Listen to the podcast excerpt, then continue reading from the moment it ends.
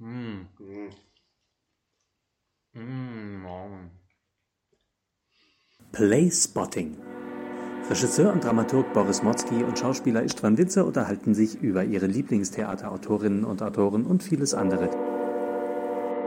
Aller Anfang ist schwer, hätte vielleicht der Autor gesagt, über den wir heute reden wollen. Playspotting Folge 2, Durcheinandertal, äh, heißt diese Ausgabe. Wir reden heute über unseren äh, geliebten Friedrich Dürrenmatt FD Wir sind Istvan Winze, Schauspieler. und Boris Motzki, Dramaturg und Regisseur. Und genau wie du gesagt hast, das ist äh, auch ein Autor, den wir sehr mögen. Ein immer noch sehr bekannter Autor. Äh, bestimmt liegt das auch daran, dass die Stoffe, die bekannten Titel Physiker, Besuch der alten Dame immer noch Schulstoffe sind. Genau. Obwohl er eigentlich nicht mehr so angesagt ist am Theater. Ähm, nichtsdestotrotz ist er natürlich ein wahnsinnig interessanter Autor, einfach, weil er wahnsinnig viel natürlich auch geschrieben hat. Viel auch, glaube ich, unterschätzt wird oder gar nicht gelesen wird, weil man vielleicht abgeschreckt ist von dem, was man kennt oder was man auch in der Schule lesen musste. Das ist ja leider auch oft so, dass die Schullektüre einen dann oft eher abschreckt, sich tiefer mit einem Autoren mal auseinanderzusetzen. Er hat so ein Ogu oder, oder Beigeschmack, kann man sagen, eben, wie du sagst, wenn man den Namen hört, der ist immer noch bekannt, aber man verbindet es eher mit, oh Gott, Schule, Schultheater, Schülertheater, vielleicht nicht so gutes Theater, also Laientheater, nichts dagegen, äh, gibt es bestimmt auch tolle Sachen, aber wird bestimmt auch dann wieder ne, von, von, äh, von der Branche, äh, von der professionellen Branche sozusagen ein bisschen lächelnd beobachtet. Er hat auch den Beigeschmack, vielleicht etwas altbacken zu sein. Er hat den Beigeschmack, ein Gerechtigkeitsfanatiker zu sein, eine Moral an den Tag zu legen. Also alles nur Zitate und wir werden Genau. vielleicht entkräften. Ähm, aber Ja. das sind so Beigeschmäcker, die der Name mit sich Ja, bringt. ja, genau. Äh, ja, das ist, genau, das kommt alles natürlich, ähm, wenn man sich oberflächlich damit beschäftigt, kann man gut diesen Eindruck gewinnen, ja. Ähm, aber gerade, also gerade jetzt bei diesem Moralthema, bei, der, bei diesem Gerechtigkeitsthema, ist es natürlich, wenn man sich es ein bisschen genauer anguckt, eigentlich gar nicht so, ähm, mh, also ist es viel eher eigentlich, finde ich, ja, dass er ein, ein, ein Suchender ist, jemand ist, der, der ähm, das Thema Gerechtigkeit eigentlich versucht zu ergründen und auch gar keine, äh, gar keine richtigen Antworten hat, sondern eher das ja zur Disposition stellt. Ne? Absolut, dass er ein Suchender ist, das zeigt sich sehr in seinem Werk, das eigentlich nie ein vollendetes war. Es war immer ein Work in Progress, würde man heute sagen. Es gibt viele Stückfassungen. Es gibt, äh, äh, ne, also oft dann äh, Fassung 5, Fassung 6, Fassung 7. Äh, Zeit seines Lebens hat er an denen weitergearbeitet. Also ein Stück wie Die Physiker, was äh, Anfang der 60er erschien, das hat er auch weiter bearbeitet. In den 70ern, noch in den 80ern erschienen neue Fassungen. Und das zeichnet ihn, glaube ich, eben sehr aus, dass er ähm, fernab eben dessen, dass man denkt, ihn vielleicht so leicht einordnen zu können, eben nicht ähm, so einer ist mit festgelegter Meinung und Moral. Wir hatten es letzte Woche auch schon ein bisschen beim Schnitzler. Er wertet ähm, letztlich nämlich auch nicht so sehr. Er stellt vielleicht ähm, öfters die, die Charaktere in einer krasseren Überzeichnung dar. Ja. Das ist eines seiner Mittel. Seine Mittel sind ja auch ganz bewusst ähm, Genres. Äh, Im Theater ist es vor allem die Komödie, im Roman ist es vor allem der Kriminalroman, der ihn interessiert, aber auch gleichzeitig die Dekonstruktion. Wir, wir kommen bestimmt auf alles nachher zu sprechen, wenn wir ein paar Werke uns vorknöpfen. Im, genau, im Theater ist es natürlich auch die, ähm, die Groteske, könnte man ja sagen. Ne? Also die, äh, wie du schon gesagt hast, völlig überzeichneten Figuren und ähm, grotesken, überhöhten Situationen, die, die, ihn da, die ihn da auszeichnen. Und ähm, er ist natürlich auch jemand, äh, der Themen immer wieder oder Stoffe ja immer wieder äh, aufgegriffen hat und dann auch in verschiedenen, in verschiedenen ähm, Gattungen sozusagen ausprobiert hat und sogar da dann auch neue, ähm, bei Die Panne zum Beispiel, äh, immer wieder ein neues Ende ausprobiert hat. ähm, wo man, glaube ich, auch wieder dran sieht, dass, dass er da überhaupt nicht eine, eine fest, zu einem festgelegten Ergebnis kommt durch, mit seinen Denkprozessen, sondern das immer wieder neu durchspielt. Äh, Gerade die Panne ist natürlich auch ein schönes Beispiel, wie sehr er von ähm, Kafka auch beeinflusst ist, ne? was natürlich äh, auch, glaube ich, ein Autor ist, den wir beide ganz gerne mögen. Ja, die Panne finde ich ein sehr schönes Beispiel, dass du es erwähnst, weil ich glaube, das ist tatsächlich nicht mehr so bekannt, war lange Zeit äh, auch totaler äh, Stoff für den Deutschunterricht, weil es so eine exemplarische, fast gleichnishafte, parabelhafte ähm, Erzählung ist, die, die, und was heißt Erzählung, die genau nämlich den Weg durch die verschiedenen Gattungen gegangen ist. Ja. Es ist eigentlich als erstes als Hörspiel geschrieben. Großer Hörspielautor, ja. Auch Großer Hörspielautor. Äh, oder wie Kollegen von uns sagen würden, hat viel für den Funk gemacht. ähm, äh, genau, war erstmal ein Hörspiel, dann gibt es die Erzählung und dann gibt es auch von ihm eine ähm, Dramatisierung von der Panne, viel später in den 70er Jahren. Ähm, Wo seine große Theaterzeit dann zu Ende gegangen eigentlich war. Zu Ende eigentlich schon, ne? ja. Die ähm, sehr abweicht, sage ich mal, vom, vom Urstoff. Ja. Ähm, und auch da werden wir bestimmt nachher nochmal generell drauf kommen, Verfilmungen des Dürrenmatschen Werkes. Es gibt eine ganz wunderbare Verfilmung ähm, von äh, der Panne La più bella serenata della mia vita, sage ich jetzt mal in einem schlecht mir ausgedachten, äh, halb italienisch, aber wirklich ein toller Film mit ähm, einem ganz großen italienischen Komiker der 70er Jahre, Alberto Sordi, und ganz vielen tollen französischen Altschauspielern zu der Zeit, Jean Vanel. Und da ist die Panne wirklich... Ähm, irrsinnig toll äh, äh, adaptiert, spielt auf so einem Schloss, wo er dann da hinkommt. Vielleicht, vielleicht kannst du uns kurz, äh, wenn du Lust hast, die Panne äh, abreißen, worum es eigentlich geht. Wir haben jetzt schon so angefangen. Ja, also ganz, ganz grob gesagt, äh, es ist eine, ein, ein, Mann einfach, der eine, der eine Autopanne hat, ganz einfach, und dann ähm, in ein, also nicht mehr weiterfahren kann und äh, dann in ein Haus ähm, kommt, was dort, was dort liegt, äh, in eine Gesellschaft hinein stolpert sozusagen, die ihn auch äh, hineinbitten. Äh, eine Gesellschaft von äh, Männern, die, ähm, ich glaube, ein, ein, Richter, ein Anwalt, äh, ein, ein Henker und was noch? Also alles Menschen, ja, die, die mit also Staatsanwalt ist der, ist, ist der eine auf jeden genau. Fall.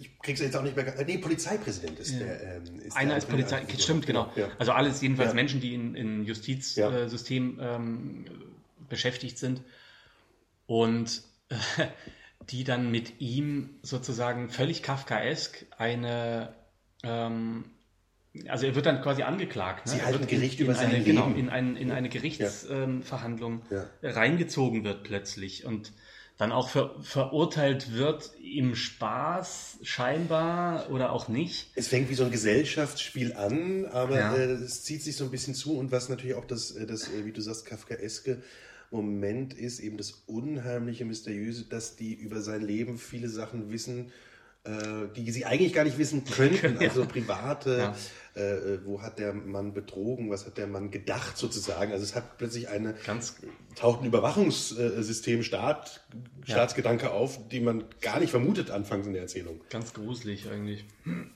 Die Panne kann man als exemplarisches Dürrenmatsche Werk sehen, ähm, Istvan, glaube ich, weil der Zufall eine große Rolle spielt, ein, ein Element, das ja. sich durchzieht, weil die Gerechtigkeit oder die Suche nach mhm. Gerechtigkeit mhm. eine große, große Rolle spielt im gesamten Werk, weil die Krimi-Effekte, mhm. auch im gesamten Werk, nicht nur im Kriminalroman, sondern ja. auch in den Stücken, eine große Rolle spielen, weil die Komödie, das komödiantische Potenzial, die Überhöhung der Figuren eine große Rolle spielen. Ähm, und weil, glaube ich, auch, und das ähm, ist vielleicht auch nochmal ähm, zu sagen, er ist ein Nachkriegsautor und davon sehr geprägt. Er hat natürlich, 21 glaube ich in Konolfingen geboren, äh, dann ja in, in, in Bern äh, bei, bei, genau, Konolfingen bei, bei Bern. Bei, Bern. Ja. Pfarrerssohn, auch das eine wichtige Prägung, also ein, ein protestantischer Schweizer. Autor. Hat auch seinen Lebtag eigentlich in der Gegend immer gelebt, ist da nie so richtig weggekommen. Ne? Ja, das, das, ist, vielleicht so bei ihm auch die, die, die Welt richtig. als Dorf, Schweiz als Welt, das sind auch Begriffe, die da bestimmt dazu gehören. Ja. Äh, also ne, ironisiert natürlich auch zu verstehen. Ähm, diese, diese Themen ziehen sich bei ihm durch. Er hat natürlich die Erfahrung äh, als junger Mann, äh, dass der Weltkrieg gerade zu Ende ist. Wir wissen, die Schweiz hat eine recht in Anführungszeichen neutrale Rolle gespielt, ähm, aber natürlich äh, ist man unter den Eindrücken, unter dem Schrecken dieser Zeit. Und da fängt er ja an zu schreiben. Die ersten Entwürfe gibt es so Mitte der 40er, Erzählungen, kleine Erzählungen, Skizzen. Der Hund ist eine ganz frühe, äh, auch sehr äh, böse, absurde Erzählung. Mhm. Ähm, ja, genau. Er hat, er hat sich ja, ähm, nur um da mal kurz einzuhaken, auch, äh, also er hat sich immer sehr an dieser Schweizer ähm, Herkunft und an dieser Schweizer Geschichte natürlich abgearbeitet und, und aufgerieben. Er hatte ja fast so eine Art Komplex, könnte man sagen, dass er als, als Schweizer in dieser Zeit sozusagen von diesem furchtbaren Weltgeschehen, Zweiter Weltkrieg, Holocaust und so, dass er da so ähm, nicht direkt betroffen war, sozusagen. Das hat er immer wieder thematisiert.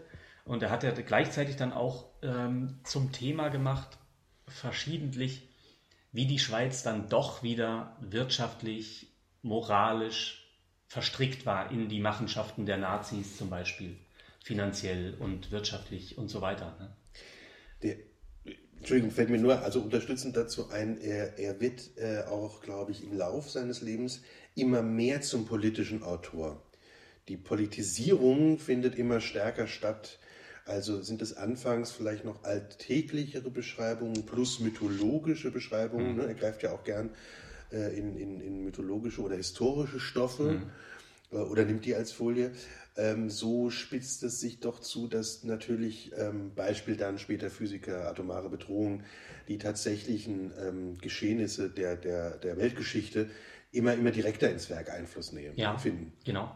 Er ist, was, was man vielleicht auch nicht unerwähnt lassen sollte, er ist ja auch kurzzeitig, ein paar Monate, glaube ich, bei diesen Schweizer äh, Nationalsozialisten ähm, als ganz junger Mann äh, eben Mitglied gewesen, äh, von denen er sich dann aber relativ schnell auch wieder distanziert hat. Und ähm, er ist genau, also das Werk wird, wird sozusagen politisch, aber gleichzeitig hat er sich ja nie ähm, zu einer bestimmten politischen Richtung bekannt, beziehungsweise ähm, ja, auf eine sehr schweizerische Art natürlich immer versucht, also natürlich gibt es Überzeugungen, die, die ähm, präsent sind in seinem ganzen Werk, aber er hat sich jetzt nie als, ähm, glaube ich, als Sozialist gesehen oder als links dezidiert bezeichnet oder so. Ne?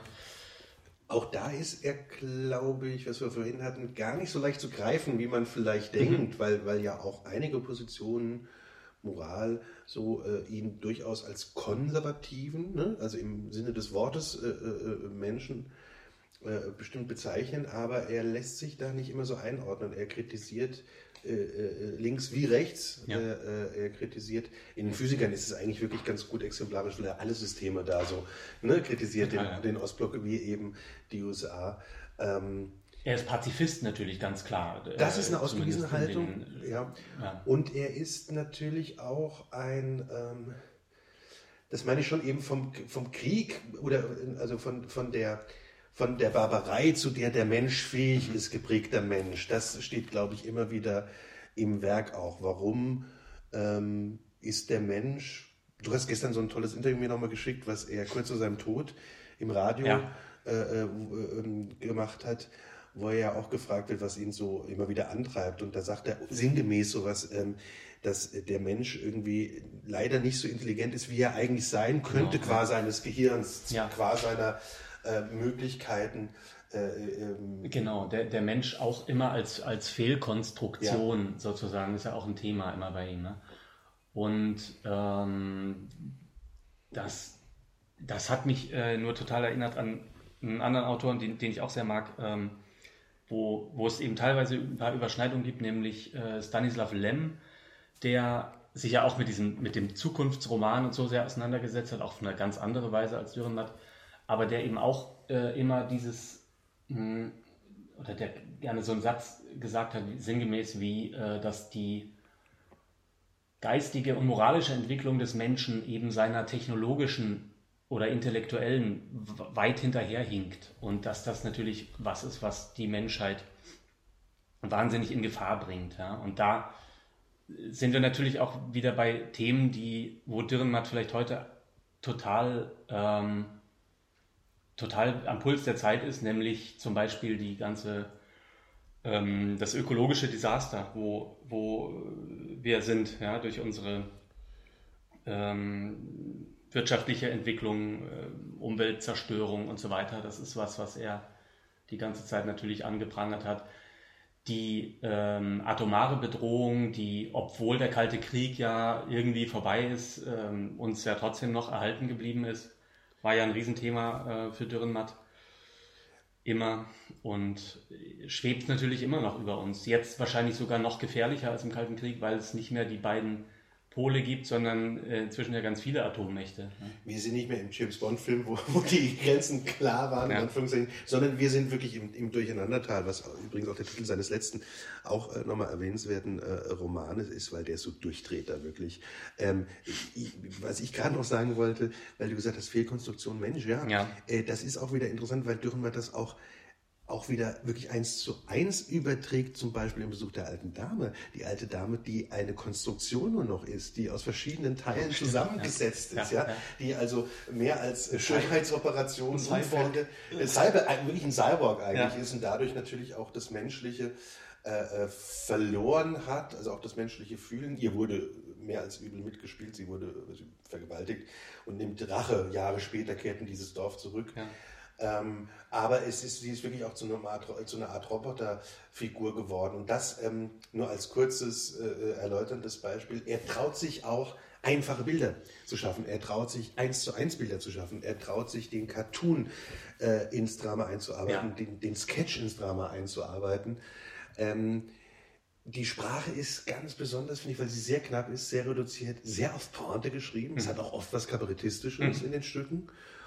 Und ähm, sehr apsychologisch natürlich. Apsychologisch, dadurch bestimmt auch eben für Schüler leicht zugänglich lange Zeit gewesen. Also ich habe ja. auch in der Schule ähm, die Physiker Klar. gemacht damals. Ähm, und größenwahnsinnig, wie man war oder wie ich war, habe ich natürlich inszeniert und in Möbius gespielt, klar. Aber es, es konnte man in der Schule natürlich auch gut machen, ja. weil es sind Texte, die sind ähm, scheinbar sehr einfach. Mhm. Äh, es gibt vom äh, ähm, von Peter Ustinov gab es mal so eine Aussage über die Musik von Mozart, der sagte, äh, äh, Mozart wirkt so einfach, aber es ist eigentlich wie in so einem Bach, ähm, wenn man genau hinguckt, sind ganz viel Kiesel und Steine drunter. Mhm. Und das ist so ein, finde ich, ganz, ganz, ganz schönes Bild dafür, weil das ist beim Dürrenmatt auch so, dass man ähm, viel, viel mehr erkennen kann darunter, wenn man es genau liest, auch wieder an Subtexten und ja. auch an der Konstruktion. Die Sachen sind sehr, sehr ja, auch wenn man das jetzt wieder äh, äh, äh, so vergleicht mit äh, äh, Drehbüchern oder so, sind sehr, sehr clever konstruiert. Ja. Sie sind auch spannend. Sie haben einen Witz, sie sind spannend. Aber jetzt sind wir sehr allgemein. Vielleicht gehen wir mal ein äh, ähm, bisschen auf die, auf die Trapen ein. Die haben wir schon teilweise angerissen. Es geht früh los mit Es steht geschrieben. Das ist das erste Stück. Und der Blinde. Ähm, ich habe da jetzt gerade noch mal vor kurzem reingelesen, weil, das muss man ja auch sagen, übrigens, wir sind ja total am Zahn der Zeit, 100. Geburtstag dieses Jahr. Stimmt. Ja. Also auch eine Jubiläumsfolge. Ähm, ja, und deshalb habe ich mir das nochmal angeschaut. Es steht geschrieben unter Blinde. Und da muss ich jetzt aber zugeben, ähm, die haben doch ein bisschen Patina angesetzt. Das sind so, äh, ja, ach, ich weiß nicht. Ist, also der Blinde spielt im 30-jährigen Krieg und hat so ein bisschen was mit der Hiob-Geschichte zu tun der, der blinde Herzog wird im Glauben gelassen, er, er hätte noch die Macht, ähm, die er eigentlich schon längst verloren hat. Hm. Und äh, ja, er, er hat dann sozusagen, das dogmatische Bild ist, er hat keine andere Möglichkeit, als auch blind zu glauben und glaubt natürlich den falschen Leuten. Das ist aber irgendwie ein bisschen, also heute so ein bisschen äh, doch sehr gleichnishaft und, und simpel, das durchexerzierend. Ich habe da jetzt, muss ich sagen, da bin ich nicht mehr so reingekommen. Ja. Ähm, was ist das erste Stück? Ähm, Engel kommt nach Babylon, kommt wenig später. Ja, Romulus der Große ja. vielleicht noch. Romulus der Große, der, der äh, Staatsführer, der lieber Hühner züchtet. Der lieber Hühner züchtet und. Ähm, ist ein tolles Bild. Und genau, und auch das, das Römische Reich sozusagen absichtlich dem Untergang preisgibt. Na, was, was ja auch, ähm, und auch da, da gibt es schon auch ein paar tolle Sprachbilder mit dem, mit dem Thron aus Schädeln und so weiter, was natürlich auch ein schönes Bild für eine Kolonialgeschichte heutzutage wäre, wenn man sich damit auseinandersetzt und so. Was ich toll finde am Romulus, der bestimmt auch ein bisschen äh, Zeitstaub angesetzt ja. hat, aber was toll ist, ist eigentlich, dass große Geschichte im Hintergrund en passant abläuft. Mhm. Wir haben wirklich diesen Hühnerstall, ja. in dem das alles spielt und natürlich auch dieses, natürlich auch dieses runtergebrochene, ne? also äh, äh, dieser, dieser triviale Alltagseinbruch. Man denkt, das sind die großen politischen hehren mhm. Mhm. oder, oder intriganten Geschäfte, aber sie werden alle in so einem Hühnerstall. Äh, natürlich auch beim Hühnerkot, das ist natürlich ein, typischer perfider Dürrenmatt-Witz in der Hühnerscheiße, ja, ja wird das alles beredet. Ähm, aber Geschichte läuft en passant ab und Geschichte läuft auch ein bisschen als... Ähm, naja, man, teilweise auch natürlich Neuschreibung oder, oder Refiktionalisierung, Reenactment sozusagen, fast im Tarantino-esken Stil. ja? Man schreibt es teilweise so ein bisschen auch um oder, oder merkt, wie leicht könnte man es schreiben. Ja. Insofern ist das schon so vom Konstrukt her eigentlich ein interessantes Stück. Ich habe es mal in Worms im, im, äh, äh, im, früher hieß es noch Festspielhaus, heute heißt es Das Theater. Wahnsinnig toller, innovativer Name äh, gesehen von so einem Tourneetheater Landgraf oder sowas. Und äh, ja, ich glaube, das hat es mir so ein bisschen verhagelt, weil das ist das, muss man leider sagen, warum Dürrenmatt, wie gesagt, den Anfang so beschriebenen Beigeschmack ein bisschen hat. Ja. Der wirkt sehr bieder, natürlich schnell. Ja, weil er wahrscheinlich oft auch verführt eben durch diese erstmal leichte Lesbarkeit, ne? dann nicht in die Tiefe zu gehen eben. Ja, es sind, es sind natürlich auch, also äh, er spielt dadurch ja auch eben mit Klischees. Er ja. spielt ja auch oft mit, wie du vorhin auch gesagt hast, dadurch, dass es so apsychologisch ist, spielt er oft auch gar nicht mit, äh, ähm, mit tief gezeichneten Figuren, sondern auch mhm. nur mit Zuschreibungen. Mhm. Der Gangster, äh, der König. Ja. ja ähm, mit, äh, aber es ist ein Spiel damit. Ja, ja, so, ja genau. Äh, es steckt natürlich mehr drin. Vielleicht kurz dazu zu den Dramen. Äh, es gibt eine lang anhaltende Diskussion in der Theater- wie Literaturwissenschaft, ist Dürrenmatt dem absurden Theater zuzurechnen oder nicht. Mhm. Äh, ich habe damals da meine Magisterarbeit drüber geschrieben, über ähm, drei Autoren im Vergleich. Mhm. Beckett, Ionesco und Dürrenmatt mhm. und eben vor allem die Rezeption im Nachkriegsdeutschland. Ja, ja. Also auch die Prägung, wie gesagt, vom, vom Krieg und aber auch vom dem, von dem Zustand des Nach, also des, eines äh, Volkes im Nachkriegszustand sozusagen. Äh, was macht man für Stücke? Warum? Äh, ähm, schreibt wer wie, also sprich, Ionesco sucht ja die äh, wahrscheinlich am ausgewiesensten äh, absurde Form, Beckett eine sehr philosophische absurde Form und Dürrenmatt ja der ist so ein bisschen in between. Man muss den nicht dem Absurden zurechnen, aber er hat absurde Elemente auf jeden Fall ja. drin. Ne? In, was du gesagt hast, groteske, farshafte Über, Übertreibungen, Überzeichnungen. Ähm, man muss das ja auch nicht, ähm, also diese, diese Zwangseinteilung ist ja gar nicht so zielführend immer. Aber was ihn natürlich auch sehr beschäftigt hat als Bild, äh, und das gilt für alle, bisschen überzitiert, aber es stimmt einfach, ist Camus der Mythos vom Sisyphos. Dieses äh, ne, immer wieder weitermachen, obwohl man weiß, es hat eigentlich keinen großen Nutzen, aber das zu mhm. akzeptieren und dann der große Camus-Satz, man muss ihn sich als glücklichen Menschen vorstellen ja. kann und immer unser Satz danach, aber wie? Wie soll das gehen? Und das prägt das Dürrenmattsche Werk natürlich äh, total, glaube ich. Ja, ja, genau. Ähm, die, die, äh, das, das erste Stück, was, wo ich, glaube ich, äh, richtig mich mit ihm beschäftigt. Also wir haben natürlich, wir haben die Physiker, glaube ich, gelesen im im Deutschunterricht, da, das fand ich damals so, ja, hm. Ähm, aber dann haben wir in der, auch in der Schule natürlich, in der Theater AG, haben wir ähm, Ein Engel kommt nach Babylon gespielt, wo ja. ich auch zum ersten Mal dann so eine ähm, größere Rolle äh, dort in der Theater AG eingenommen habe. Da habe ich Aki gespielt, den, den Bettler, der ähm, eben in diesem Stück von, also äh, Gott schickt über einen Engel sozusagen ähm, die Gnade, die Gnade Gottes in, in Form eines jungen Mädchens auf die Erde und das soll der Engel eben dem, dem ähm, ich glaube, dem Ärmsten der Menschen übergeben oder so. Und äh, dieser, dieser Bettler äh, Aki ähm, erhält das dann sozusagen. Und er ist aber, lebt eben in diesem, in dem babylonischen Reich, was ja auch ein Bild ist, was, äh, was Dürrenmatt mit dem Turm, Turmbau von Babel, was wir auch mal ein Stück drüber geschrieben hat, ne? was auch ein Motiv ist, was immer wieder ja. bei ihm auftaucht. Was er verbrannt hat, glaube ich, er erzählt hier mit Ja, genau. Ähm, äh, also es spielt eben halt in diesem, in diesem, äh, in so einer Art Diktatur äh, Babylon, ja.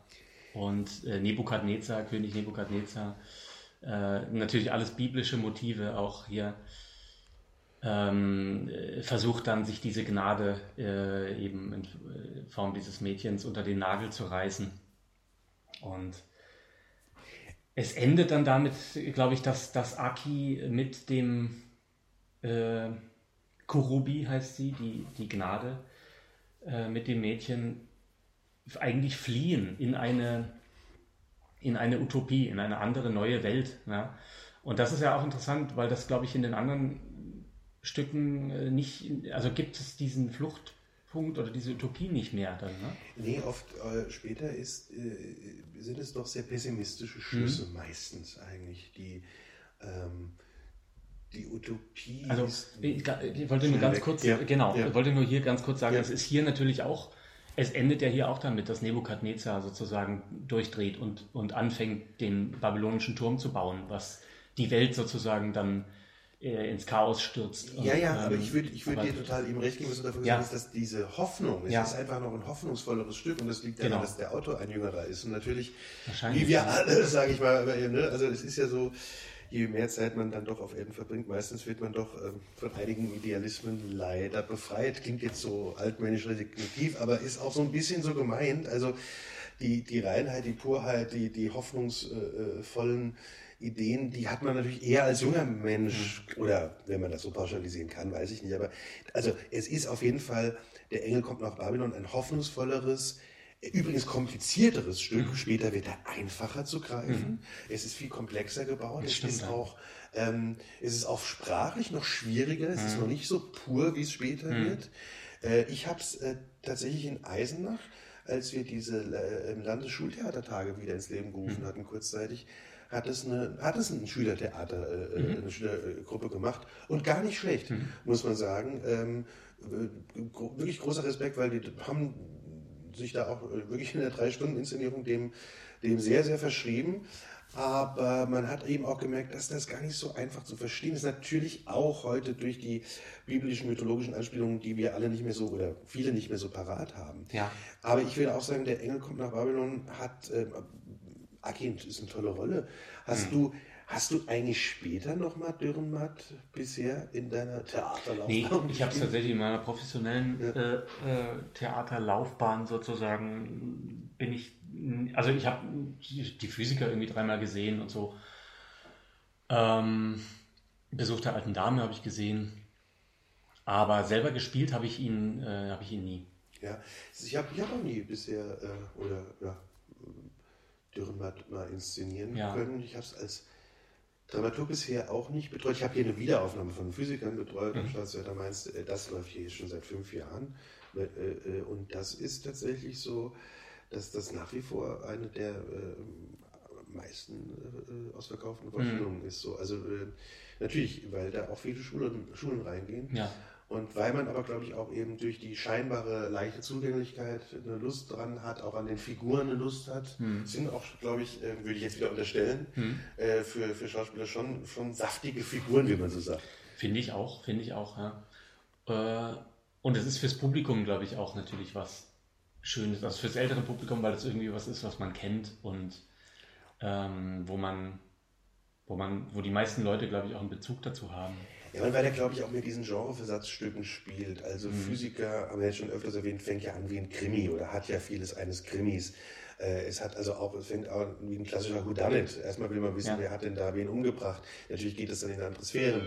Ähm, aber das ist ja öfters äh, so, so äh, beim Dürrenmatt ähm, da dabei. Es beginnt ja oft wie ein äh, Krimi.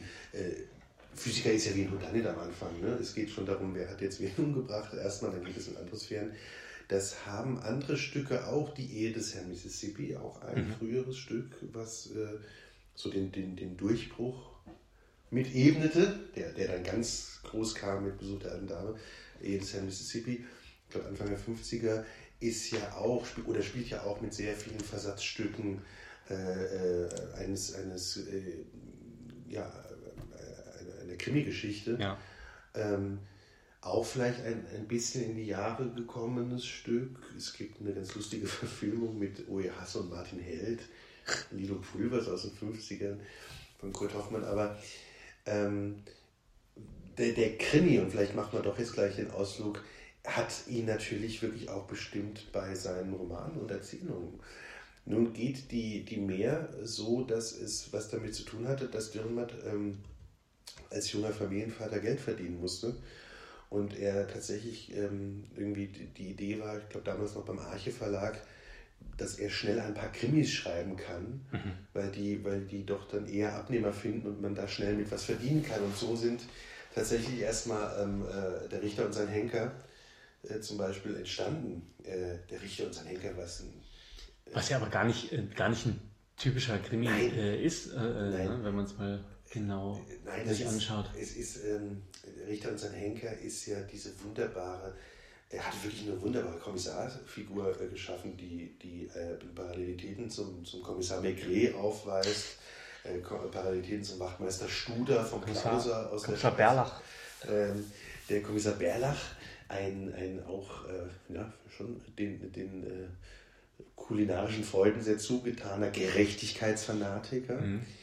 Der im Richter und sein Henker das System nutzt, indem er seinen Assistenten zu seinem Henk, also zu dem Henker macht und damit sich Recht an einem äh, äh, ja, Kriminellen, der damals, ich glaube, die Wette äh, war ausschlaggebend, nämlich deren beiden Jugendliebe umgebracht hat.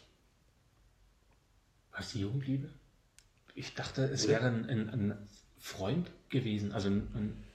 Ein Mann auch, aber es, es kann natürlich also sein. Also jedenfalls ging es. Ähm, also auf jeden Fall hat er damit geprahlt, dass er ein, eine Art perfektes Verbrechen genau. be, be, begehen ja. kann, wo ihm niemand auf die Schliche kommt. Es kann sein, äh, wenn, also um jetzt keinen Shitstorm auszulösen, äh, dass ich es vermische mit der Verfilmung. Ich glaube, da war es ah, Jugendliebe. Ja, ja das kann gut sein. Ich, ich glaube, ja, es ist in dem es, Ding, genau. ist es in Istanbul auf einer Brücke? Ja, das, das ist, aber auch da so. Ah, okay. Das, das ist dann wieder deckungsgleich.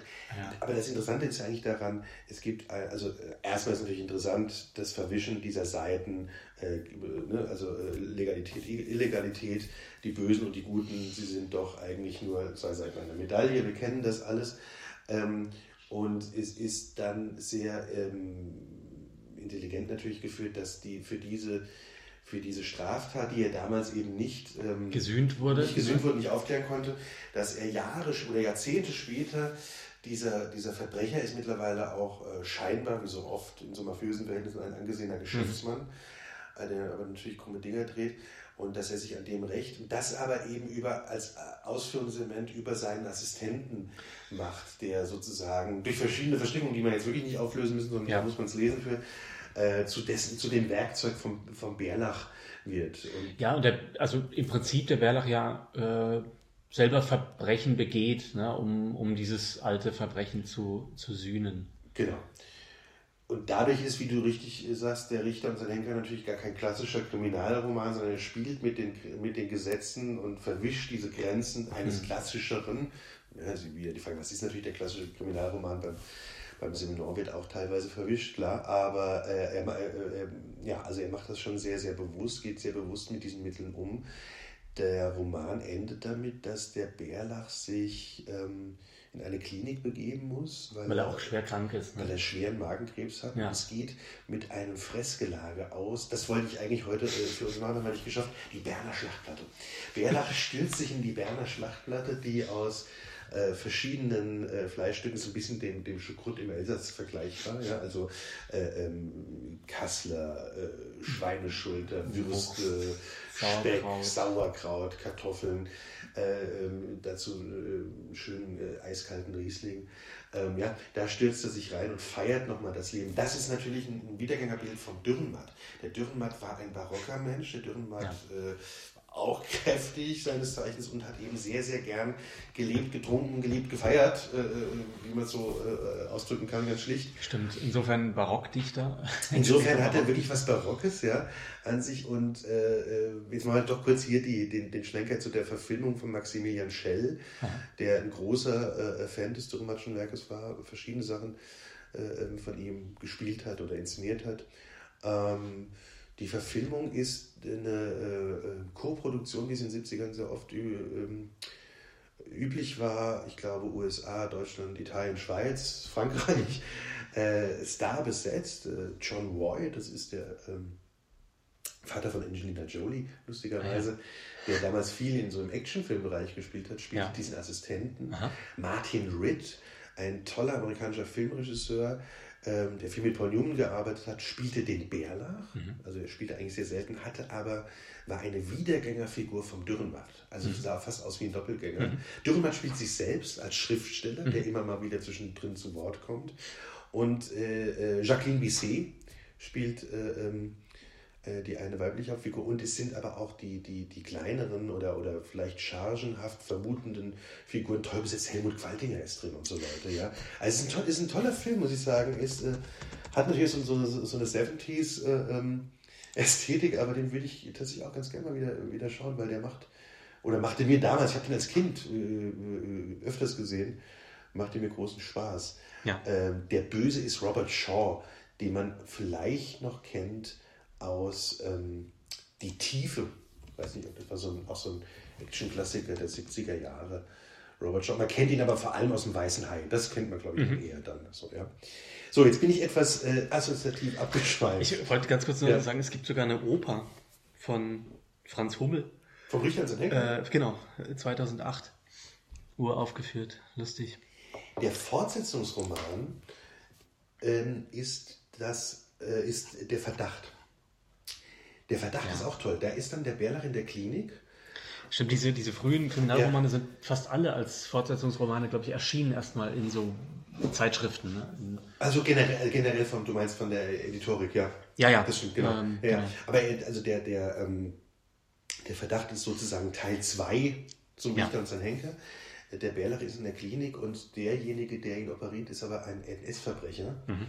Und der Bärlach erkennt den auch. Ja. Und jetzt gibt es natürlich ein Duell sozusagen in dieser Klinik, dass der Bärlach große Angst hat, dass der ihn natürlich extra ähm, bei der Operation sterben lassen wird. Und das ist ein, so, ein, ja, so ein klassisches äh, Katz-und-Maus-Psychoduell, äh, äh aber auch mit so grotesken Figuren, mit einem furchtbaren Zwerg, der da auftaucht, der sofort den Cineast natürlich an, das, äh, an diesen furchtbaren Zwerg von Wenn die Gondeln Trauer tragen ja. Äh, äh, erinnert. Also was ja, glaube ich, eines der furchtbarsten Bilder des, des ähm, eben nicht krassen Horrorfilms ist, sondern das so, so gepflegten. Ja. Vor diesem Zwerg haben wir, glaube ich, alle noch Angst. ähm, das ist ein, der ist gar nicht mehr so bekannt wie der Richter und sein Henker, aber ähm, ist auch toll. Ganz bekannt ist natürlich heute noch das Versprechen. Auch wegen der tollen Verfilmung natürlich. Äh, mit Gerd Fröbe. mit Gerd Fröbe und natürlich mit Heinz Rühmann als Kommissar Mattei. Ich habe letzte Woche nach unserem ähm, nach unserer Schnitzler-Folge habe ich mir den Film angeschaut, wahrscheinlich mhm. so ein bisschen in Vorbereitung äh, ähm, auf die Dürrenmatt-Folge. Und das ist ein Film aus den 50ern von Ladislau Weida, heißt der Regisseur, glaube ich. Ich weiß nicht, ob man ihn so ausspricht. Äh, das Interessante ist die Entstehungsgeschichte hier. Denn hier hat Dürrenmatt das Drehbuch für diesen Film geschrieben. Ja. Der Film heißt Es geschah am helllichten Tag. Es ist die Geschichte dieses äh, äh, furchtbaren Kindermörders, und ein Verbrechen, was ähm, im Film aufgeklärt wird von dem Kommissar. Mhm. Er gibt das Versprechen der Familie ab, dass er den Mörder der, der äh, kleinen Tochter findet. Dürrenmatt war sehr unzufrieden mit dem Film danach. Äh, er war unzufrieden mit der Darstellung Rühmanns, die ihm zu bieder und zu brav erschien. Er war selbst, ja, warum eigentlich, der kleine Mann?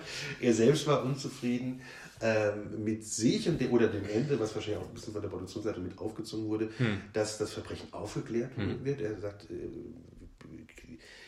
leider werden solche Verbrechen meistens nicht aufgeklärt.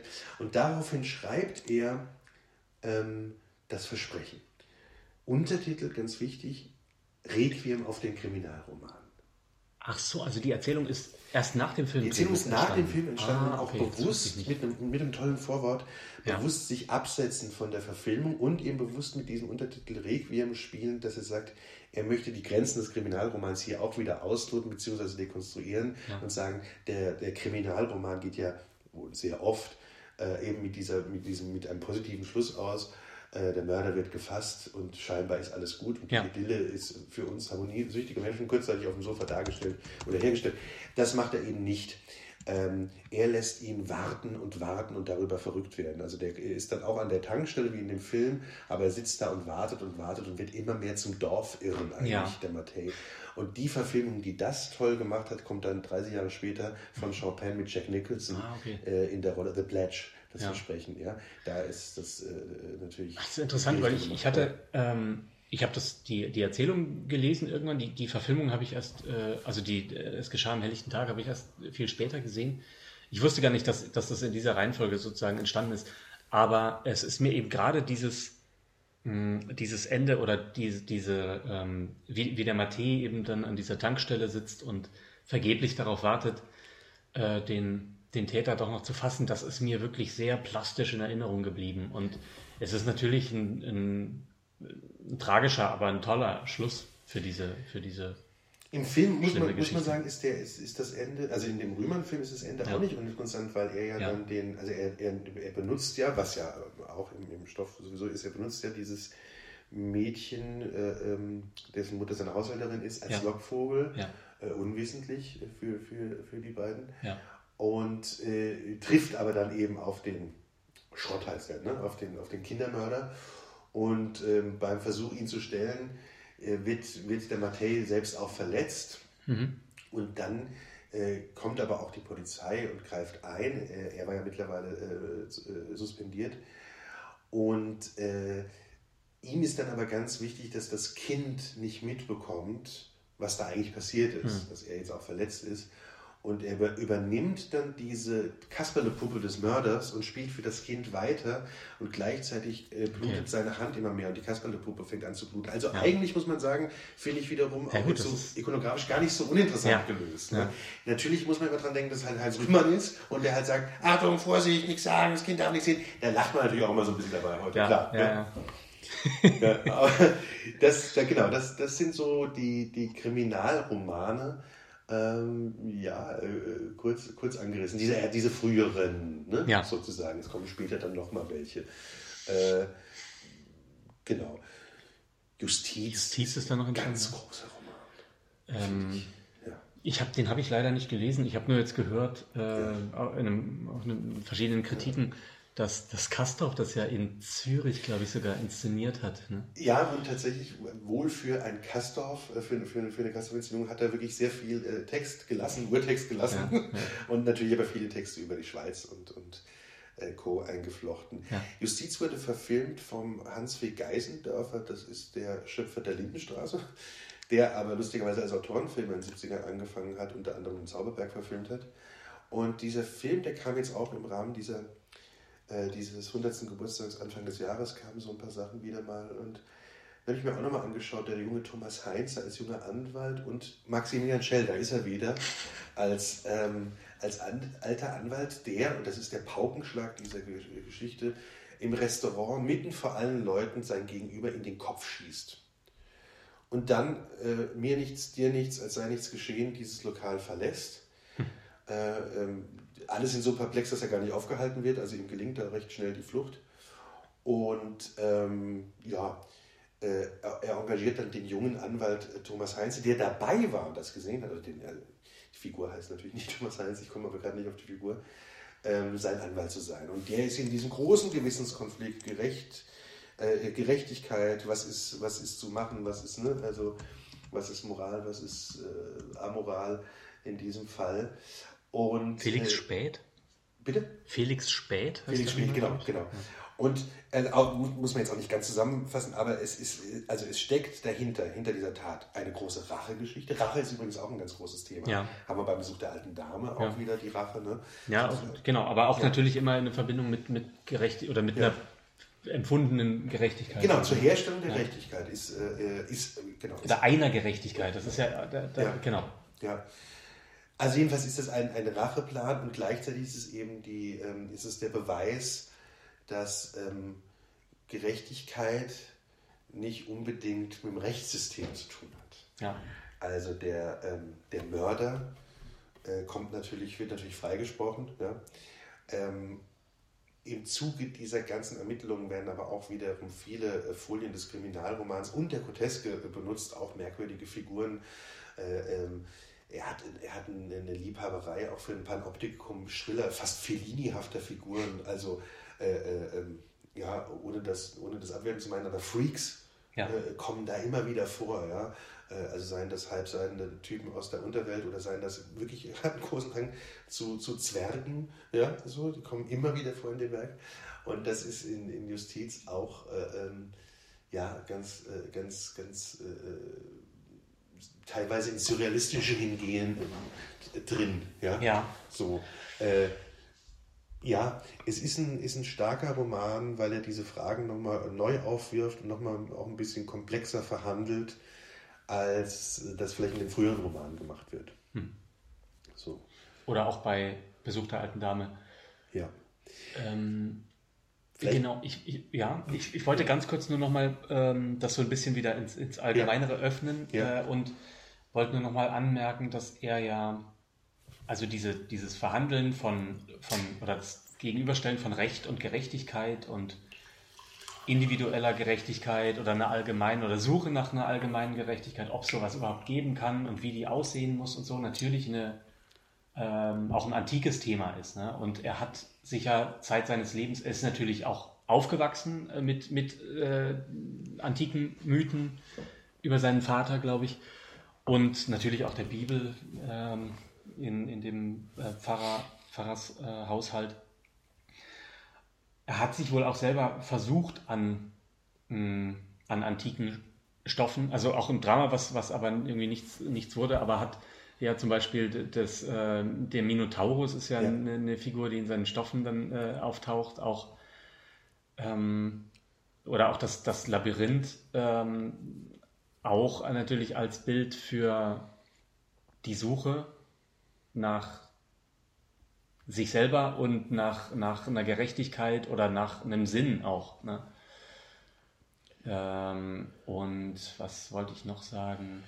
Vielleicht nur ganz kurz anfangen, ja, weil du das gerne. gerade nämlich, ähm, finde ich sehr gut, dass wir gerade nochmal ins Allgemeine kommen, was ihn ja auch auszeichnet, wie du sagst, also das sind so Wiedergängerfiguren, diese, diese antiken mythologischen Sachen. Und das findet sich eben nicht nur im Wort wieder, sondern auch im Bild. Er ist ja auch ein toller Maler gewesen, genau. Grafiker. Ja. Ähm, wir haben hier gerade äh, die, die verschiedene äh, Bücher alle beim, beim wunderbaren Diogenes Verlag rausgegeben liegen und ganz viele Cover zieren eben diese Zeichnungen oder äh, Drucke.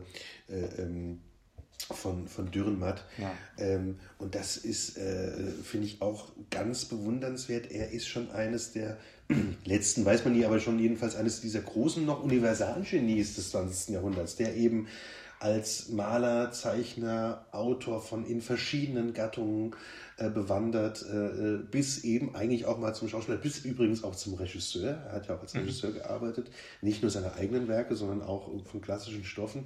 Philosoph ist er natürlich auch. Philosoph. Ne? Er ist, äh, wie, wie, dieses schöne neue Bändlein vom Diogenes heißt, auch was zum Geburtstag erschienen ist, der Gedankenschlosser. Mhm. Ja, es gibt ähm, viele äh, Vorträge, philosophische Abhandlungen, Essays von ihm, also Vortrag ist nochmal eine große Kunstform, mhm. auch im Alter hm. von ihm geworden, mhm. was ich vorhin mal kurz meinte, dass er immer politischer wurde. Ja.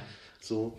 Also das heißt, äh, das ist auch, das ist auch äh, ihn auszeichnet, dass er wirklich, und das hat vielleicht was damit auch dazu, was du vorhin sagst, dass er so ein barocker Mensch ist, der so vieles, also ja. von allem viel, von allem möglich ja, vereint. Ja, genau. Ja. Äh, ja. Und ähm, genau, und, und was, was, was da äh, natürlich auch noch rein spielt, ist, ähm, was wir ja vorhin auch schon angedeutet hatten, eben dieses mh, hm, äh, bisschen pessimistische oder, oder auch ähm, skeptische, könnte man sagen, was ja den Physikern vielleicht so den, den äh, bekanntesten äh, Ausdruck bei ihm gefunden hat. Er hat ja über die Mondlandung den schönen Satz gesagt, dass, dass wir es jetzt geschafft haben, eben auf den Mond zu landen, aber es nicht schaffen, in Frieden auf der Erde zusammenzuleben, was ja ein äh, ein, ein, toller Satz ist. Gleichzeitig hat er sich ja total für auch für Astronomie ähm, interessiert. Ne? Er hatte auch ein, ein Teleskop und das, äh, das verbindet mich, glaube ich, auch. Ich bin ja auch so ein Nerd, was das angeht. Ähm, ich habe ein, ein, tolles Interview gehört mit seiner damaligen Lektorin, die in sehr jungen Jahren eben schon äh, für ihn da im, im, Verlag verantwortlich war und die auch gesagt hatte, dass, dass sie ein bisschen Bammel hatte, dass sie eben als, als junge Frau ihm da der da schon eben so ein, so ein äh, Gigant war, ähm, gegenübergestellt wurde, aber dann gemeint hat, dass er un unheimlich nett war und sie, sie dann eben äh, zu sich eingeladen hat, die immer dann auch gut getrunken und gegessen haben natürlich.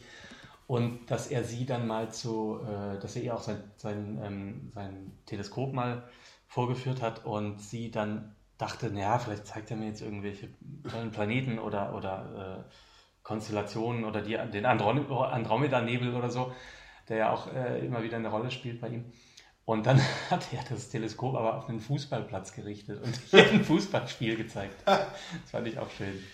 Ähm, das ist ein super Bild, finde ich, fürs Dürrenmattsche Werk. Äh, Makrokosmos, Mikrokosmos. Ja.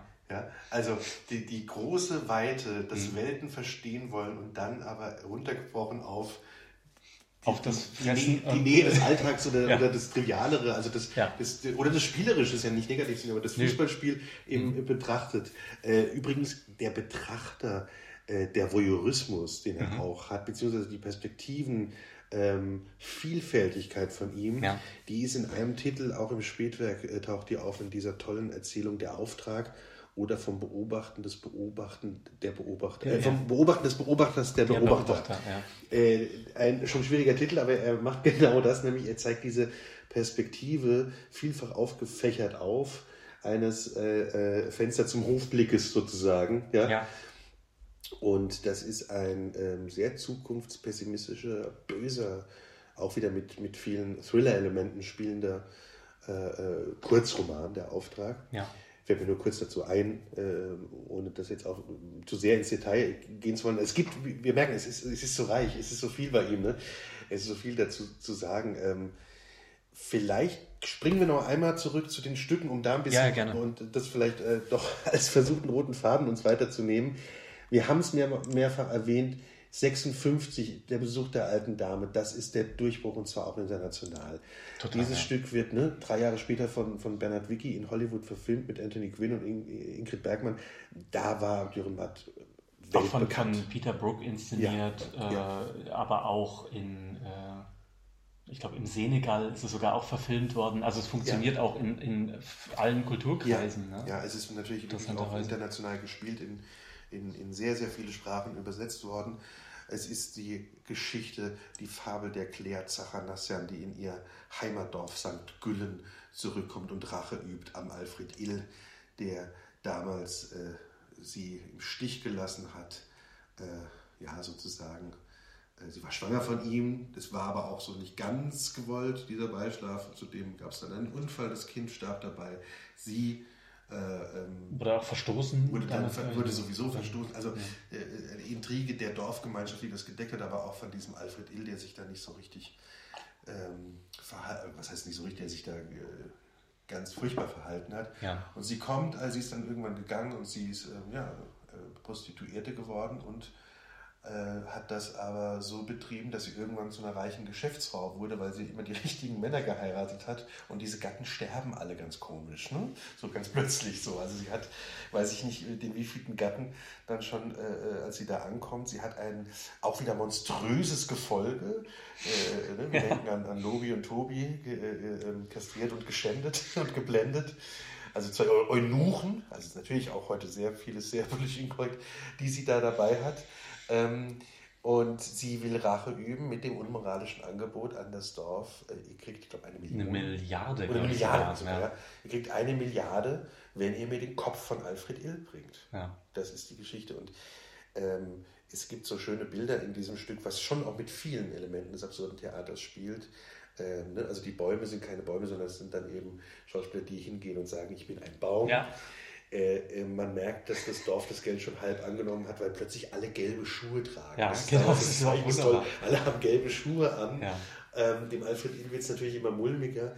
Und die für mich stärkste Szene im Besuch der alten Dame, die ich immer wieder auch benutzt habe in Gesprächen, Workshops an der Schauspielschule ne, oder auch vielleicht für, für ein paar Inszenierungen, mhm. äh, die tollste Szene, Gewaltdarstellung ohne Gewaltausübung. Ja. Alfred Ill will das Dorf verlassen, äh, steht mit dem gepackten Koffer am Bahnhof, der Zug kommt. Das ganze Dorf steht äh, um, um ihn umringend. Und er sagt, warum lasst ihr mich nicht gehen? Und alle sagen, wir lassen dich gehen. Und sie machen nichts. Ich habe so eine Verfilmung gesehen, die nicht gut war, vor kurzem. Ein Fernsehfilm mit Christiane Hörbiger als alte Dame. Das war noch völlig okay. Und Michael Mendel als Alfred Ill. Das ging alles noch darstellerisch. Aber die haben das dann so gedreht, dass die den nämlich festhalten und dass mhm. sie ihn schlagen und dass sie ihn wirklich daran hindern. Und das ist eben nämlich das, was beim Dürrenmatt nicht der Fall ist, ja. sondern es steht diese Traube da ja. und er kann nicht fahren. Ja. Er kann nicht fahren, obwohl er könnte, mhm. aber er schafft es nicht. Mhm. Und, äh, das ist, also der Besuch der alten Dame zeigt eben auch, ähm, wie schnell äh, äh, entsteht Ungerechtigkeit, wie schwer ist Gerechtigkeit zu finden, was ist es dann für eine Gerechtigkeit, ne? wenn und es die Rache ist. Genau, und wie schnell schlittert auch so eine Gemeinschaft ja. ähm, die sich selber, ja am Anfang auch der Bürgermeister sagt, ja, nee, wir nehmen das nicht an und ja. so, dann verschulden ja. sie sich aber doch alle schon. In, das Dorf ist natürlich schon hochverschuldet vorweg. sowieso, also genau. deshalb weiß sie auch, äh, warum ist das Dorf verschuldet? Sie hat das Dorf aufgekauft, sie hat die Fabriken aufgekauft und lahmgelegt. Also genau. es ist ein großer, ausgeklügelter Racheplan. Ja. Es ist eine tolle, es ist, ist eine tolle Rolle natürlich für eine für eine ältere Schauspielerin wie für einen älteren Schauspieler, die da im Mittelpunkt stehen, aber auch die Nebenfiguren, die wieder, wie du sagst, auch der Bürgermeister äh, ne, Ganz, etc. Äh, Typenarsenal ja. mäßig aufgestellt sind. Es sind der ähm, Pfarrer, der Polizist. Der Pfarrer, und das ist natürlich ein bisschen, es ist so ein bisschen, äh, naja, natürlich ist es ein bisschen das Yesterday im Dürrenmatschenberg mit den Physikern zusammen. Es ist vielleicht zu oft gemacht worden mittlerweile, dass man wieder schauen muss, wie kann man das heute ein bisschen neu betrachten oder wie kann man diese eben interessanten inhaltlichen Punkte da äh, ja. neu rausziehen? Es ist ja so ein bisschen ähm, in den letzten Jahren natürlich äh, so ein, ein, ein Aspekt äh, in der, in der MeToo-Debatte aufgetaucht, der da natürlich auch mit drin steckt, mit dieser ähm, sozusagen späten, späten Rache von, von der alten Dame. Aber es ist natürlich, bleibt natürlich nur ein Aspekt in diesem ganzen Ding. Ne? Da steckt natürlich wesentlich mehr drin. Ja, aber das ist Und, ein guter Punkt, den du anfährst. Äh, äh, ja. nur, nur, dazu, nee, weil, weil, ähm, weil man eben sieht, dass das völlig richtig ist, dass das, äh, also völlig richtig ist, auch spät etwas zu entdecken, wenn davor eben die Möglichkeiten nicht da waren oder man sich nicht getraut hat oder die Gesellschaft das nicht zugelassen hat. Ne? Naja, ich meine, wir müssen uns ja nur an die, an die ganzen ähm, Holocaust-Prozesse äh, erinnern, was, ja. was das angeht, ne? die ja groteskerweise dann teilweise jetzt noch stattfinden ja. mit, mit uralten Menschen, die ja. da kaum noch sprechen können. Absolut, das ist äh, absolut. Das zweite große Stück sind die Physiker, fünf Jahre später, 61, glaube ich, uraufgeführt. Übrigens, die meisten Uraufführungen in der Zeit am Schauspielhaus Zürich. Das war die Heimat- und Uraufführungsstätte für Dürrenmatt.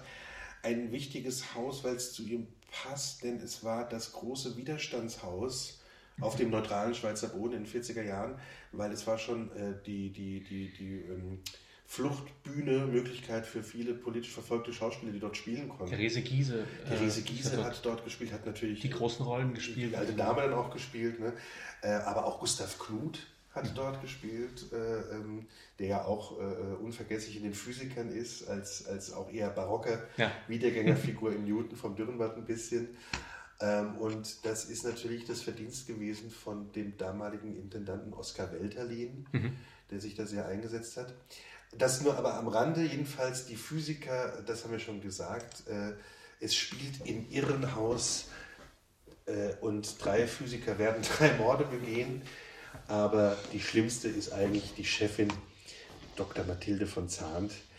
Ähm, Doch, glaube ich, Frau Giese gespielt damals. Die auch, die auch, das wurde für Therese Giese geschrieben, ja, genau, ja. das recht die Rolle. Ähm, ja, Möbius, der eine Physiker, oder der sich für einen Physiker äh, ausgibt, ist ins Irrenhaus bewusst gegangen, weil er sozusagen die Weltformel gefunden hat und er sagt, wenn dieses Wissen an die Welt kommt, das geht ganz furchtbar aus. Er will das nicht und deshalb äh, will er lieber verrückt spielen.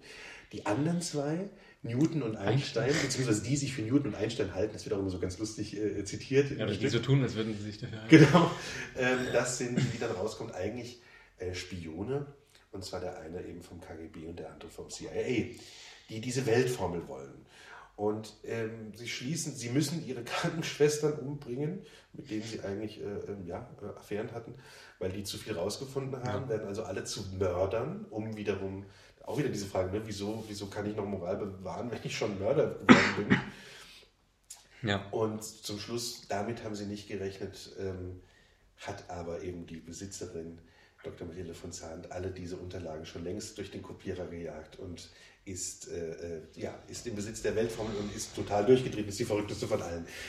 Genau, und das ist natürlich entstanden auch unter dem, unter dem Eindruck der, der äh, Wasserstoffbombe und des immer absurder werdenden Arsenals der, der nuklearen äh, Großmächte. Ja, das ist natürlich auch was, was man sich heute, oder was heute natürlich immer noch da ist, aber was ein bisschen in den Hintergrund geraten ist. Ne? Also das war ja eine Zeit, wie wir heute wissen, natürlich auch, wo die Welt ein paar Mal ähm, eigentlich an, an diesen nuklearen Katastrophen ja tatsächlich vorbeigeschrammt ist, weil irgendwelche Frühwarnsysteme ausgelöst äh, haben, was dann fast wie, wie auch bei ähm, dem schönen Film Dr. Strangelove Oh ja, von ja. Kubrick dazu äh, fast geführt hätte, dass, dass äh, die USA und, und die Sowjetunion sich gegenseitig auslöschen. Ja, ne?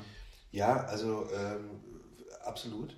Äh, was bleibt übrig, sage ich mal, von so einem Stück, wenn die Themen sich mal ändern würden, was man ja hofft, was bleibt übrig? Und ich glaube, da auch wieder der, der, der Versuch ins Generelle äh, zu ziehen, die, die Thesen. Es gibt 21 Thesen zu den Physikern, die finde ich fast interessanter heute als das Ja. Stück. Ähm, und die eine These, oder ich glaube sinngemäß steht so drin, äh, ist ein bekannter Ausspruch von Dürrenmatt, was einmal gedacht wurde, kann nicht zurückgenommen Ja. werden. Ähm, das kann man nochmal paralysieren, auch mit dem, äh, was einmal ausgesprochen wurde, kann nicht zurückgenommen werden. Ne? Das hat natürlich, Ja. Ist eine Analogie dessen.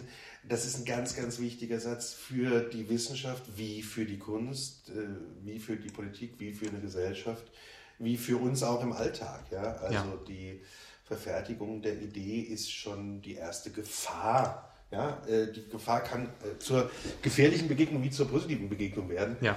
Aber ich finde, das ist so der große, ja, der große Überbau der Physiker, der bis heute wichtig ist daran. Genau. Und ähm, er, er spielt da natürlich auch wieder mit, mit ähm, antiken äh, Elementen. Ne? Also der ähm, Möbius, der fast wie Ödipus eigentlich äh, sich da einweist, um eben zu, die Katastrophe, die am Ende passiert, eigentlich zu verhindern. Und der ja auch ähm, äh, vorgibt, vom König Salomo besessen zu sein. Ja, das ja. ist ja sein großer Monolog. Einst war ich unermesslich reich, weise und gottes, gottesfürchtig.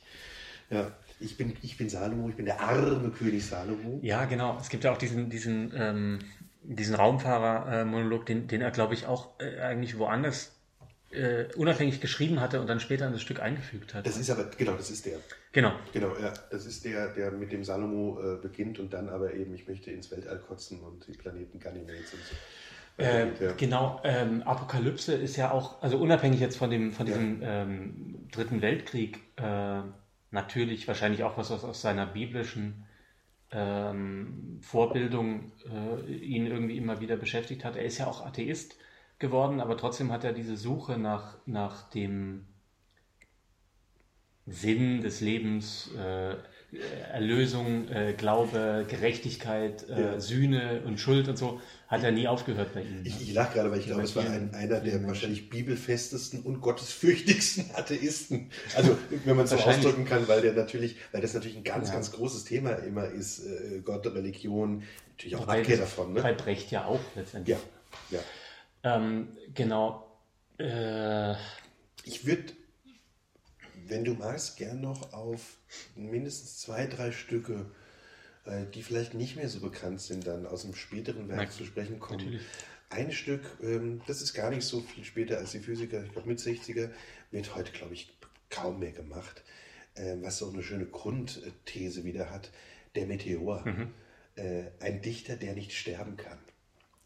Das ist die Situation. Das ist toll, Das ja. ist super. Das ist das ganze Stück. Ein Dichter, der nicht sterben kann, der den Nobelpreis bekommen hat. Und dann besuchen die den immer zum so und so viel hundertsten Geburtstag und alle sterben um den rum. Und er kann nicht sterben. Ähm, mehr muss man dafür gar nicht sagen, äh, dazu gar nicht, gar nicht sagen. Es, äh, es ist ein irrwitziges äh, Stück. Es hat natürlich in der, so wie man es auch kurz eben so zusammenfassen kann, hat es, äh, läuft sich vielleicht auch, also oder läuft sich das Stück eh früher tot als der Protagonist sozusagen. äh, Aber ich habe es damals sehr gemocht, muss ich sagen, als ich es gelesen habe. Ich habe eine, eine Fernsehaufzeichnung gesehen. Es gab viele Fernsehaufzeichnungen in den 50ern, 60ern, teilweise als Live-Fernsehspiel sogar Ja. äh, vom, vom Besuch der alten Dame. Es gibt diese Physikeraufzeichnung von Fritz Umgelter, die eben mit Gustav Knuth und Therese Giese heute, glaube ich, immer noch ähm, also äh, wenn vielleicht nicht mehr bekannt, aber trotzdem immer noch ganz gut anschaubar ist. Ne? Klar, 60 Jahre alt. Und äh, es gab auch den Meteor ähm, äh, als eine solche Fernsehaufzeichnung, die, äh, die ich, gut, damals im Studium ist auch schon wieder 20 Jahre her, aber irgendwie noch sehr sehenswert fand. Ja. So. Äh, er, hat, hat selber nie einen Nobelpreis bekommen. Ne? Nee, ähm, wo, wobei er trotzdem immer wieder viele Preise bekommen ja, hat Klar. und gleichzeitig natürlich in diesen Preisen äh, äh, oder mit diesen Preisen auch ähnlich umging wie ein auch teilweise vielleicht ein bisschen wesensverwandter Autor, nämlich Thomas Bernhard, der mhm. natürlich viel verschlossener, nicht so zugänglich ist, aber der im, im, im, im Furor seine Figuren, in der grotesken Überzeichnung, im mhm. Wortwitz, mhm ist, ist der intellektualisiertere Autor bestimmt, ja. aber hat schon dann auch weiter was davon. Und der hat ja, das hast du mir mal geschenkt zu der Premiere, fällt mir ein, meine Preise, was ein irrwitziges Werk ist, wo er sich über seine Preise auslässt und über die ja. furchtbaren Städte, in die er fahren muss. Ja. Und ein bisschen so ist es bei Dürrenmatt auch, der verschiedene Preise bekommt, aber auch oft das, äh, naja, diese Buñuel, gerade gestern über Louis Buñuel wieder gelesen, der sagte, äh, das Widerlichste für mich wäre im Leben einen Oscar zu bekommen. Kurz Zeit später bekommt er den Oscar. Ja. ja so, ähm, also das, das, das taucht schon auf im, im Dürrenmattschen Werk. Das, ähm, ja. Nee, ich wollte ganz kurz nur, noch mal zum, zum Meteor. Äh, das ist natürlich äh, ein bisschen auch, also was zumindest was die Theatertexte angeht, ein bisschen seine Tragik, ne? dass er äh, nach diesen Riesenerfolgen äh, mit, mit, äh, mit der alten Dame und, und den Physikern, von denen er ja dann auch gut leben konnte eigentlich, äh, zumindest im Theater nicht mehr daran anknüpfen konnte, ne? weil das Theater sich natürlich auch anders entwickelt hat, einfach als, als er. Aber trotzdem hat er dann natürlich wirklich noch tolle Sachen geschrieben, die ähm, für die er leider gar nicht so bekannt ist mehr, ne? weil man ihn natürlich auch schnell mit diesen beiden Stücken und als Schul, Schulautor da irgendwie wieder in den Schrank stellt. Und ich glaube eben, dass das, was wir eingangs so gesagt haben, der, der, der Beigeschmack oder so, dass der eigentlich nämlich aufgelöst werden könnte, wenn man mehr nochmal die abseitigeren Stücke und gerade diese späteren auch anschauen würde. Mhm. Weil ich finde da eigentlich, dass er zur Meisterschaft aufläuft. Mhm. Äh, ich finde fast das interessanteste Stück ist sein letztes Stück Achterloh. Mhm. Achterloh ist natürlich ein bisschen eine auch Parallelisierung von den Physikern. Das spielt nämlich wieder im Irrenhaus. Ähm, und es ist so, dass wir aber verschiedensten Figuren der Welt- wie Literaturgeschichte begegnen. Napoleon und Wojciech unter anderem und Büchner auch. Stimmt, Büchner hat ja. auch eine große Rolle gespielt. Genau, es gibt so irrwitzige Szenen irgendwie, dann äh, rasiert Wojciech zum Beispiel Napoleon. Ja? ja. So, äh, natürlich auch wieder teilweise sketchhaft. Äh, das Ganze stellt sich irgendwann raus als großes Rollenspiel, bewusst angelegtes Rollenspiel, als verhaltenstherapeutische Maßnahme und ist ein Stück, wo es auch ganz viele Fassungen zu gibt, äh, was überhaupt nicht mehr gespielt wird. Das mhm. ist so ein, man hat ja manchmal so, so äh, Desideratlisten. Ich äh, habe es seit Jahren immer wieder versucht, in ein Spielplan reinzuschmuggeln, in einem Haus anzubieten. Ich würde es irrsinnig gerne machen. Es ist schwierig zu machen. Es hat ein irrsinnig großes Personal. Mhm. Ähm, es hat natürlich, werden viele sagen, ach, dann machen wir doch lieber die Physiker, weil das ist der Titel, der zugkräftiger ist. Ja. Physiker ist auch das rundere Stück. Natürlich sind diese Stücke Physiker und damit zu Recht bekannt, weil die sehr gut in sich sind. Mhm. Achterloh ist eben ein essayistisches Ausufern des Barockes, absurdes, wahnsinniges, irrsinniges ja, Stück. Ja. Also das äh, finde ich, ähm, ja, ich meine, das ist, das ist natürlich der Dürrenmatt im Ganzen, der da drin steckt auch. Mhm. Ähm, aber der, der noch mal mehr abdreht und der zum Beispiel, ich finde, wenn man das, also wenn man das jetzt mal als erstes lesen würde, um diesem Autor zu begegnen, würde man den, glaube ich, nicht so als Bieder oder als so altbacken ansehen, wie, wie mit ja. dem, was man kennt, ja. So wäre jetzt meine, ja. meine Einschätzung. Ja.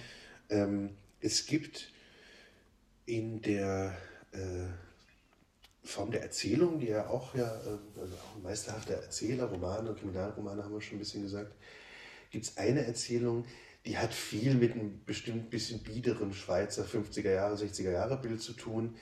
Die ist bestimmt auch nicht mehr so taufrisch, aber ich muss sie ganz kurz mal ansprechen, weil ich die als Jugendlicher irgendwie so mochte und auch die Verfilmung Grieche sucht Grieche. Mhm. Der Buchhalter Archilochos. Übrigens im Film vom Rolf Giedel, eine Verfilmung aus den 60ern, auch wieder gespielt von Heinz Rühmann. du, der, der Plot, ganz kurz, ne?